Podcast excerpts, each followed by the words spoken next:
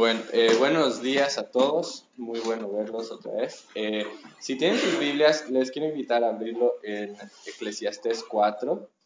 Hemos eh, estado en, una serie de, ese libro de Eclesiastés y vamos a continuar viendo cómo Salomón va buscando respuestas a algunas de las preguntas más profundas y más importantes de, de la vida. Entonces, Eclesiastés 4 y vamos a, a leer el, el capítulo entero. Dice así, me volví y vi todas las violencias que se hacen debajo del sol, y he aquí las lágrimas de los oprimidos, sin tener quien los consuele. Y la fuerza estaba en la mano de sus opresores, y para ellos no había consolador. Y alabé yo a los finados, los que ya murieron, más que los vivientes, los que viven todavía. Y tuve por más feliz que unos y otros al que no ha sido aún que no ha visto las malas obras que debajo del sol se hacen. He visto asimismo que, que todo trabajo y toda excelencia de las obras despierta la envidia del hombre contra su prójimo. También esto es vanidad y aflicción de espíritu. El necio cruza sus manos y come su misma carne. Más vale un puño lleno de descanso que ambos puños llenos con trabajo y aflicción de espíritu. Yo me volví otra vez y vi vanidad debajo del sol está un hombre solo y sin sucesor, que no tiene ni hijo ni hermano, pero nunca cesa de trabajar, ni sus ojos se sacian de su riqueza, ni se pregunta, ¿para qué trabajo yo y defraudo mi alma del bien? También esto es vanidad y duro trabajo.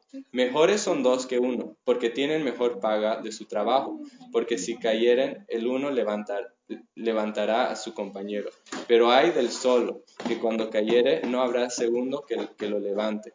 También si dos duermen juntos, se calentarán mutuamente. Mas ¿cómo se calentará uno solo?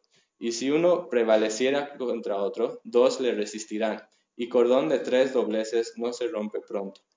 Mejor es el muchacho pobre y sabio que el rey viejo y necio que no admite consejos. Porque de la cárcel salió para reinar, aunque en su reino nació pobre.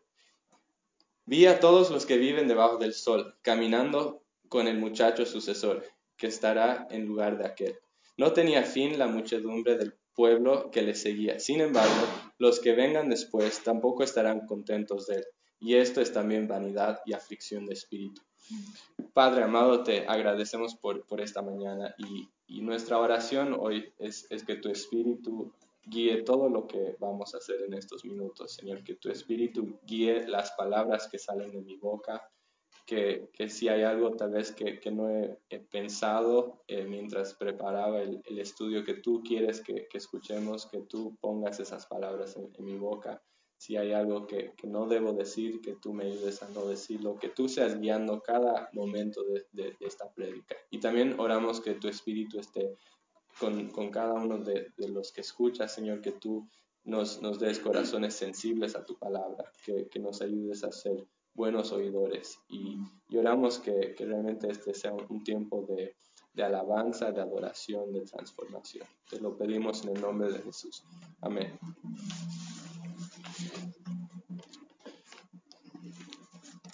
Había eh, hace unos años el, el, actor Robin Williams dijo esta, escribió esta frase. Decía, había un tiempo en el que pensaba que la peor cosa que me podría suceder era terminar solo. Estaba equivocado. La peor cosa que me pudo suceder era terminar rodeado de gente que me hacía sentir solo. Y lamentablemente, si ustedes saben la, historia de, Robin Williams, y me imagino que, que sí, que él unos años después terminó quitándose la vida porque se sentía muy, muy solo. ¿no? Y me ponía a pensar, ¿no, ¿no les parece fascinante que es posible estar en un cuarto lleno de gente, estar rodeado de, gente todo el mundo, todo el tiempo y aún así sentirse solos? Es fascinante, ¿no? Que, que, en realidad la, la, soledad, más que no tener gente a tu alrededor, es que aunque tengas mucha gente a tu alrededor, sientes que estás solo, que estás desconectado, que, que nadie se interesa en ti y que, que realmente estás como caminando por la, la vida sin, sin, nadie, ¿no?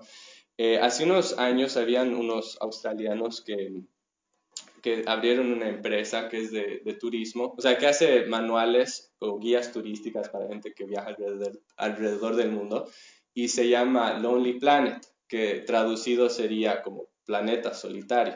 Y, la verdad es que cuando preparaba este mensaje me venía ese, esa frase a, mi mente, ¿no? Porque creo que realmente es una, esa, el nombre de esa empresa es una descripción perfecta de este mundo, ¿no? Que es, es un mundo muy solitario, que, que muchas veces cuando vemos hay, hay gente que camina sola, que, que, no tiene nadie a su alrededor, tal vez están en una familia, pero, pero sienten que no, no están conectados. Y, y muchas veces incluso la, la, gente que se acerca a nosotros lo hace no porque tenga interés en uno, sino porque quiere sacar algo. Y entonces es, es realmente triste, ¿no? Ver cómo, cómo aunque estamos con, con, gente, muchas veces estamos caminando solos. Y, y, lo que no he vivido aquí mucho tiempo, pero lo de conversaciones que he tenido eh, y, y, cosas que he visto, el, la, la, soledad también es un problema muy grande en, en Uruguay, ¿no? Que, que, hay personas que, que tienen temor a, a, un día estar solos o que se sienten muy solos y que están luchando con, con eso, ¿no? ¿no? Creo que no necesitamos, digamos, eh, hacer estudios muy profundos para, para, ver eso, es algo que, que, está a nuestro alrededor. Y entonces es, es eh, lo menciono porque creo que el, el pasaje que, que, hemos leído ahora responde mucho a esa, esa pregunta. En, realidad el tema de este pasaje, de, del capítulo, es la, la, soledad y nuestra necesidad de, de comunión y de, estar conectados a, a, otras personas. Y digo eso porque si se fijan en, en los primeros versículos, habla de la miseria del mundo y dice, no hay consolador. Y después habla de de cómo hay personas que están caminando y trabajando solas y dice, no hay quien les, les acompañe. Y después al final, eh, y vamos a ir viendo esto un poco más en un, momento, pero después al final habla de que, eh, de que no hay, digamos, de, del trabajo no hay continuación, ¿no? Entonces es un mundo muy, muy solitario. Ahora, a veces eh, Eclesiastes es un poco difícil de, de estructurar y, y como que hacer por partes, pero lo que voy a tratar de hacer es eh, como que ir resumiendo las partes para que se entienda un poco lo que, lo que Salomón está diciendo acá. Entonces, primero vamos a analizar un poco el, el problema que, que, Salomón ve en, en, estos pasajes, en estos versículos. Eh, primero, el problema es que estamos solos. ¿okay? En los versículos 1 al 3, y ya hemos hablado de esto la, hace unas semanas cuando hice la, la prédica anterior, eh, que Salomón mira a todo el mundo, ve la opresión, ve la injusticia y, y, dice, a veces cuando veo la maldad de este mundo, me da ganas de ni siquiera seguir viviendo. Hubiera preferido no nacer que nacer en este mundo y ver las cosas que, que suceden. Es un mundo horrible, ¿no? Y pero cuando empezamos a preguntar, ¿cuál es, ¿cuál es el problema? ¿Qué es lo que lleva a que el mundo sea así? El, la respuesta es, el, el mundo es así porque la gente está sola estamos solos. ¿Y a qué me refiero con eso? Que, que cuando nos ponemos a pensar en, en, la aflicción del mundo, hay gente que podría ayudar, ¿no? Hay, hay gente que, que digamos, podría venir y parar la injusticia contra una persona, que había, hay personas que podrían venir al lado de, alguien en, en, problemas y ayudarla, hay personas que podrían acompañarte, pero muchas veces no es lo que sucede, ¿no? Y es lo que él habla en el capítulo anterior también, que, que aún, digamos, las, muchas veces las cortes, la, el sistema legal que debería ayudarte, no está ahí para ayudarte. Y entonces, ¿qué está pasando? Cada persona está enfocada en su propio mundo, en sus propias cosas, cada quien está persiguiendo sus propios sueños, y entonces cuando alguien está en aflicción, no hay quien venga a su lado, no hay quien eh, le, le, acompañe de, de, verdad y no hay quien le, le consuele. Entonces, el, el mundo es, es, un lugar muy solitario, ¿no? Y después da dos razones de, dos causas que, llevan a la soledad. Y la primera es la, envidia. Y habla de esto en los versículos 4 al, al, al 6, ¿no? Empieza mirando a una persona que se está afanando mucho con el trabajo, que trabaja todo el rato sin descansar, que tiene más cosas de las que necesita, pero aún así sigue trabajando y esforzándose para acumular más. Y la pregunta es, ¿por qué tanto afán? Si ya tienes todo lo que necesitas, estás súper cómodo, ¿por qué estás trabajando tan como que eh, con tanto esmero, ¿no? ¿Por qué sigues buscando más cosas? Y es interesante lo que dice Salomón, ¿no? Que dice que la razón es porque esta persona quiere que la gente lo envidie. ¿no? Eh, muchas veces lo que nos impulsa a hacer cosas en la vida y a trabajar y esforzarnos no es que, no es que tenemos necesidad de más cosas, es simplemente que queremos la admiración de la gente, ¿no? que queremos por ejemplo, que, que digan, wow, mira todas las cosas que tienes, o mira que cuánto sabes, o mira cuántos logros, o, o, cuán bien haces las cosas, ¿no?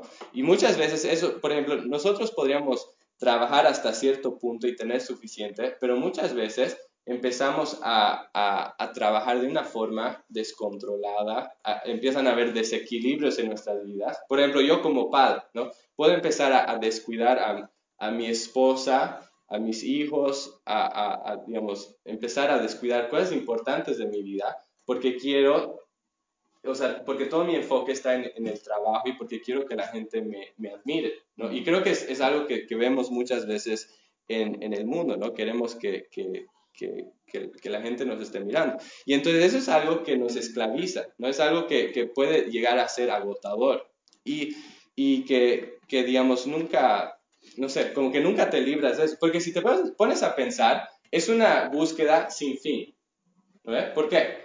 Porque siempre hay alguien más rico que ti, siempre hay alguien más inteligente, siempre hay alguien que se ve mejor, siempre hay alguien más famoso, hay alguien que predica mejores prédicas, hay alguien que escribe más libros, siempre hay alguien que lo va a hacer mejor que tú o que, lo, o que va a tener más. Entonces, si nuestra búsqueda siempre es hacer cosas, o digamos que la gente nos, nos mide, nunca vamos a, a, terminar y, y, vamos a, es como una, como correr detrás del viento, ¿no? Y, y nunca, nunca, nunca estás satisfecho. Ahora, ¿cuál es la solución? Irnos al, al otro extremo, ser perezosos, no, no, porque vemos el versículo 5 y dice, el necio cruza sus, sus manos y come su misma carne. Y básicamente lo que está diciendo ahí es que la pereza te lleva a la ruina. Una persona perezosa se queda sin nada. Lo único que tiene para comer es su propia carne. O sea, imagínense esa, esa imagen, alguien que no tiene nada y lo único que podría comer es sus dedos o cosas así. O sea, es, es una imagen bien gráfica y fuerte, ¿no? Pero pero es, es, lo que está diciendo, que, que tampoco la, la, solución a eso es, es la, pereza, ¿no? Porque eso tampoco trae una vida plena. Entonces, la, la solución en el versículo 6 es el contentamiento. Dice, más vale un puño lleno con descanso que ambos puños llenos con trabajo y aflicción de espíritu. ¿Qué está diciendo? Que es mejor a veces en la vida tener menos cosas a veces ser menos reconocido, a veces no, no, no ser, no sé, no, no alcanzar tantas cosas, tener un puño o un, como una, un mano, una mano llena de cosas y no dos, y poder ir por la vida eh, disfrutando las personas que Dios ha puesto en nuestro, en nuestro camino, disfrutando las cosas que Dios nos ha dado, que tener muchas cosas y estar viviendo una vida tan acelerada que nunca tengo tiempo para estar con gente, nunca tengo tiempo para, para encontrar ese, esa felicidad que viene de pasar tiempo con gente, nunca tengo tiempo para disfrutar las cosas que, que Dios me ha dado, ¿no? Y entonces yo quería, o sea, pensando en esto y en nuestras vidas, quería que preguntarles a ustedes, también a mí, ¿cómo estamos con esto en cuanto al contentamiento? ¿Realmente estás contento? ¿Estás, ¿Estás satisfecho con lo que Dios te ha dado en este momento? Porque muchas veces lo que pasa es que terminamos viviendo siempre en el futuro, ¿no? No estamos viviendo en el presente, no estamos disfrutando lo que Dios nos ha dado ahora. Siempre, es, siempre estamos pensando en qué va a pasar después, ¿no? En, lo que Dios, lo que yo quiero que pase, lo que, lo que, lo que cómo quiero que sea mi vida en unos años, cómo, cómo voy a estar feliz cuando tenga esa cosa, ¿no? Y cuando estamos viviendo siempre en el futuro, no vivimos en el presente y no, no disfrutamos el, el momento y lo que Dios ya nos, nos ha dado, ¿no? Y, y, entonces eso es, eso es algo que, que trae una vida sin, sin satisfacción, ¿no? Y, y, por eso es tan importante que podamos encontrar esa, esa satisfacción. bueno, la segunda cosa que lleva al, digamos, a estar solos es el, el egoísmo. Y vemos esto en los versículos 7 y 8. Y acá nos, nos cuenta una trágica historia de, de, un hombre que tiene todo, pero que básicamente no, no tiene nada.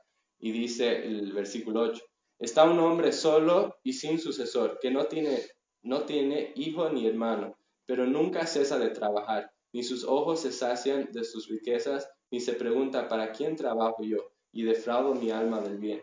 también esto es vanidad y duro trabajo. Entonces este hombre, materialmente hablando, tiene básicamente todo. ¿no? Tiene, tiene casa, tiene riqueza, tiene todo lo que, lo que podrías desear materialmente. Pero su vida es una tragedia. ¿Y por qué? Porque está solo. ¿no? Él, él, ha estado tan ocupado toda su vida acumulando cosas que nunca tenía tiempo para invertir en, en, gente, ¿no? Y entonces llega al final, tiene mucho dinero, tiene muchas cosas, pero no tiene nadie con quien compartir estas cosas. Y, se da cuenta que ese dinero y esas cosas que acumuló no, no le sacian, ¿no? Y entonces eso, eso también es el, egoísmo, eso, esa, esa, idea de siempre pensar en mí, de siempre estar trabajando por mí y hacer cosas solo pensando en mí, es una, uno de los factores principales que nos aísla de la gente, que nos hace vivir vidas eh, solas, ¿no? El, el, trabajo es un regalo de Dios, ¿no es cierto? El trabajo es algo bueno, pero siempre y cuando estemos trabajando para la cosa correcta, no, no trabajando para, para mí, sino trabajando para algo más grande. Y, y, por eso, para que el trabajo tenga sentido, tengo que responder correctamente la, la pregunta en el versículo 8. ¿Se fijaron en la pregunta ahí en el versículo 8? Dice, ¿para quién trabajo yo? ¿Para quién trabajo yo? Esa pregunta es muy importante. Si la respuesta es, trabajo para mí, tarde o temprano voy a estar frustrado. ¿No? La, la, no voy a encontrar satisfacción en el trabajo hasta que empiece a cambiar eso y me dé cuenta que no, no estoy trabajando para mí, sino estoy trabajando para Dios, para su gloria y también para, para el bien de, otras personas. ¿no? Hasta que eso no suceda, el trabajo va a ser algo sumamente frustrante. Entonces, bueno, para resumir un poco hasta aquí, hemos visto, hay un problema, es la soledad. Hay dos cosas que alimentan la soledad. Uno es la envidia, la otra es el egoísmo. ¿okay? Y ahora, para terminar esta parte del análisis del problema, eh, quiero, la, la, última cosa que vamos a ver es que llegar a la cima no, no soluciona nada. Vemos esto en, en, los versículos 13 al 16. Acá nos, nos cuenta otra historia. Ahora es de, de un, un joven que empezó en un estado muy humilde, como una persona pobre, y que fue escalando, ¿no? Y llega a, a, a ser un, un, rey, hay mucha gente que le sigue, y llegó a eso porque era un hombre muy, muy sabio, ¿no? Y entonces es interesante porque hay mucha gente que le admira, mucha gente que le está siguiendo, hasta ahí parece una historia increíble. Pero de ahí llegas al versículo 16 y es, es como un cambio total a lo que esperabas. Dice, no tenía fin la muchedumbre del pueblo que le seguía. Todo bien, ¿no? Y de ahí dice, sin embargo, los que vengan después tampoco estarán contentos de él, y esto es también vanidad y aflicción de espíritu. Tremendo, ¿no? No es la, no es la historia feliz de Disney, ¿no? Donde todos viven felices por siempre. Acá, ¿qué pasó? La gente se aburrió de él, ¿no? Por un tiempo estaban todos emocionados, pero su fama llegó a un fin y ahora quieren otra persona a quien seguir. Y, y, esa es la historia de la vida, ¿no? que, que a veces pensamos que si, si, llegamos hasta cierto, como que escalamos alguna montaña, ya sea en, en una carrera o, o, digamos, en un trabajo, lograr ciertas cosas, como que vamos a estar, nos vamos a sentir muy conectados con la gente, muy, muy satisfechos, muy... Como que, que, la gente nos ama y todo. Pero en realidad, muchas veces en la cima de, de la montaña es un lugar muy solitario. ¿no? Y la gente te sigue un momento y después se olvidan de ti. Y me, me impresionó mucho, había una frase que me, me, me, llamó mucho la atención de Albert Einstein, el científico. ¿no? O sea, es, es un hombre que todos conocen. Y, y esto es lo que dice. Es extraño ser universalmente conocido y aún así sentirme tan solo universalmente conocido y aún así completamente solo. ¿no? Y, y entonces todo esto no, nos muestra realmente la, el, el, dolor que puede traer esa, esa soledad ¿no? y, y cómo muchas veces estamos buscando como que tapar eso en los lugares incorrectos. Pero ahora vamos a, quiero que pasemos la, la última parte de este mensaje viendo eh, la, la, solución y, y, y, la respuesta que Salomón da a todo esto. Si se dieron cuenta, nos saltamos los versículos 9 al 11. Entonces ahora quiero leer esos versículos. Dice, mejores son dos que uno, porque tienen mejor paga de su trabajo, porque si cayere, el uno lo, levantará a su compañero, pero hay del solo, que cuando cayere, no habrá segundo que lo levante. También si dos durmieren juntos, se calentarán mutuamente, mas ¿cómo se calentará uno solo? Y si alguno prevaleciere contra uno, si alguno prevaleciere contra uno, dos le resistirán, y cordón de tres dobleces no se rompe pronto. Creo que es bastante claro, no, no, necesitamos dar mucha vuelta explicando esto, eh, se, se explica solo. Pero creo que lo que estos versículos nos muestran es que fuimos creados para, para estar conectados, fuimos creados para, para, tener relaciones con otras personas. Si, se acuerdan en Génesis, desde Génesis, Dios nos ha creado seres relacionales, ¿no? Y, y Dios le dice cuando crea a Adán, no es bueno que el hombre esté solo. Y no se está refiriendo solo al, matrimonio, está hablando de que, de que eh, sea que estés casado, soltero, en cualquier estado que estés, no es bueno que el hombre esté solo, porque fuimos creados para, para estar en comunión y relaciones con, con otras personas. Y cuando ignoramos eso, nos metemos en problemas. Cuando, cuando no funcionamos dentro de la forma que Dios nos ha hecho, eso es, es, es, es causa problemas para nosotros, ¿no? Nos, las cosas no funcionan bien, no encontramos gozo. Incluso puedes llegar a las mismas conclusiones que Salomón llegó en los primeros tres versículos, que, es que hubiera preferido nunca haber nacido. Cuando estás andando solo, ese es el tipo de cosas que llegas a decir y a pensar. Eh, hubiera sido mejor que no esté en este mundo. Y a mí me, llama mucho la atención cuando eh, Angie y yo estábamos eh, mirando algunas estadísticas y dice que mucha de la gente que, se suicida hoy en día, en una mayoría de, los casos, es porque se sienten solos. Y es fascinante, ¿no? Porque es, es como que Dios nos ha creado con un deseo tal y una necesidad de estar conectados. Y es una parte tan fundamental de nosotros que cuando no tenemos eso, perdemos incluso el, deseo de, seguir viviendo. Y, muchas personas han, experimentado eso y, lo han sufrido de, una forma muy fuerte y muchas veces es, fácil perder esto de vista. ¿no? Es, muy fácil estar tan obsesionados con, trabajo, con lo que hago, con, con éxitos, logros, con, los lugares a los que tengo que ir, con los proyectos que tengo que hacer y cosas así, que estamos como que corriendo en la vida de una cosa a otra y, y no tomamos tiempo para priorizar las cosas que deberíamos estar priorizando.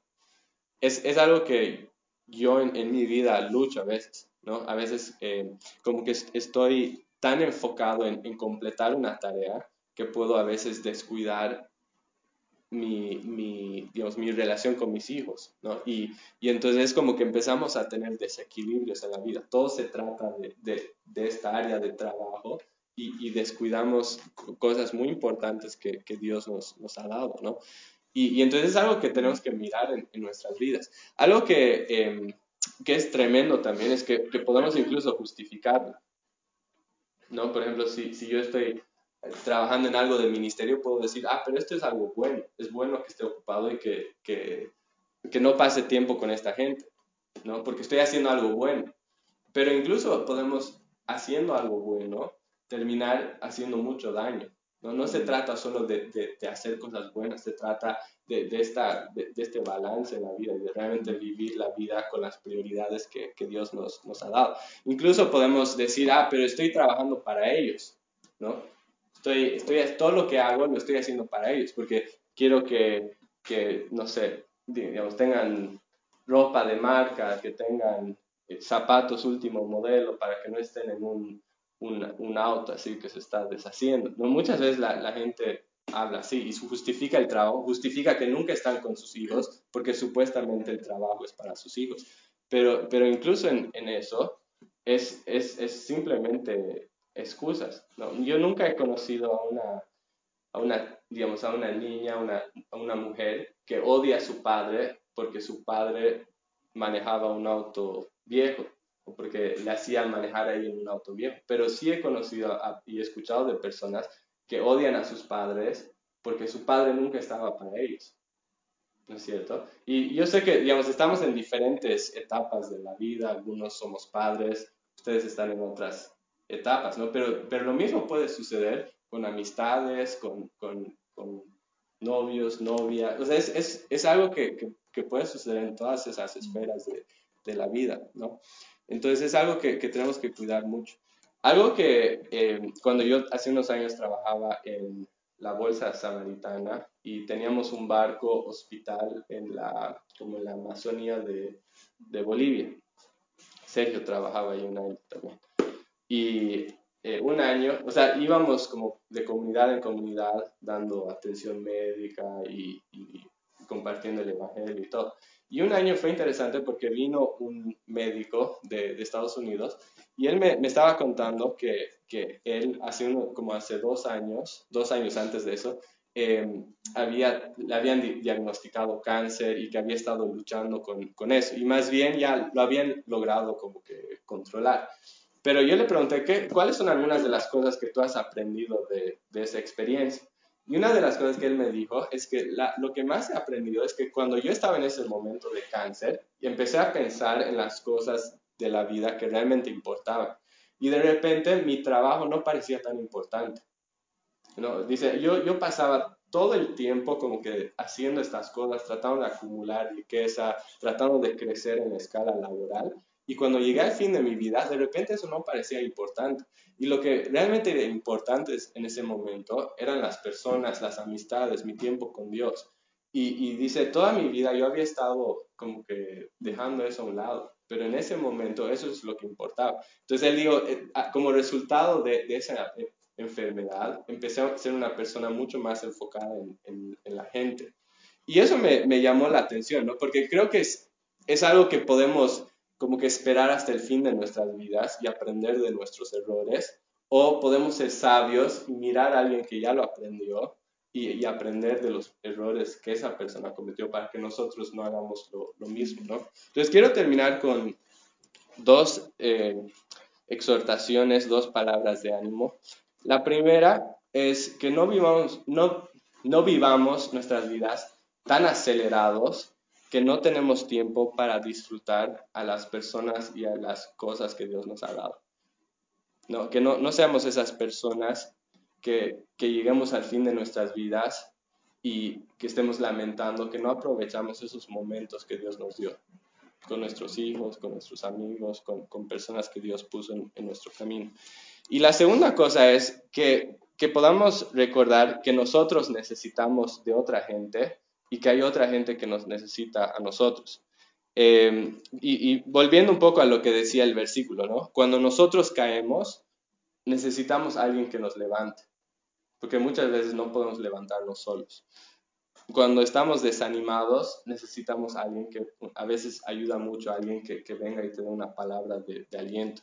Cuando estamos fríos espiritualmente, necesitamos a alguien que nos inspire, alguien que, que, pueda avivar ese fuego en tu corazón. Cuando estamos en peligro, necesitamos alguien que nos advierta. ¿no? Y nosotros necesitamos eso y hay otra gente que también lo necesita. Entonces, pensando en nuestras vidas, tú tienes eso, tienes esas amistades, estás conectado con, con gente así, estás caminando con otros, tienes gente en tu vida que te conoce lo suficientemente bien como para saber exactamente qué orar por ti. Tienes eh, personas en tu vida que sean amigos que sean lo, suficientemente piadosos, que, que, sean lo suficientemente temerosos de Dios como para darte un versículo cuando justo lo necesitas. Tienes gente que, que te ama lo suficiente y que tiene la suficiente valentía para decirte estoy preocupado por ti. Que pueda hasta ofenderte y arriesgar que te enojes con ellos porque están preocupados por ti tienes gente así. Y, y, la otra pregunta es si tú estás haciendo eso para otras personas, ¿no? Porque realmente Dios nos ha creado para, para andar en, comunidad. Y como dice Hebreos, necesitamos exhortarnos diariamente, ¿no? Es algo de, de todos los días que siempre necesitamos. Y obviamente siempre van a haber cosas en la vida que, que, nos alejan de las personas, que nos hacen estar enfocados más en cosas materiales y cosas temporales que, que en personas, pero es algo que tenemos que constantemente reenfocar. Qué es lo que realmente importa en esta vida, dónde debería estar mi, prioridad. Y finalmente, lo, lo, que realmente, más que todo esto, lo que realmente me, me, hace pensar eso es cuánto necesitamos agarrarnos de, de Cristo también, ¿no?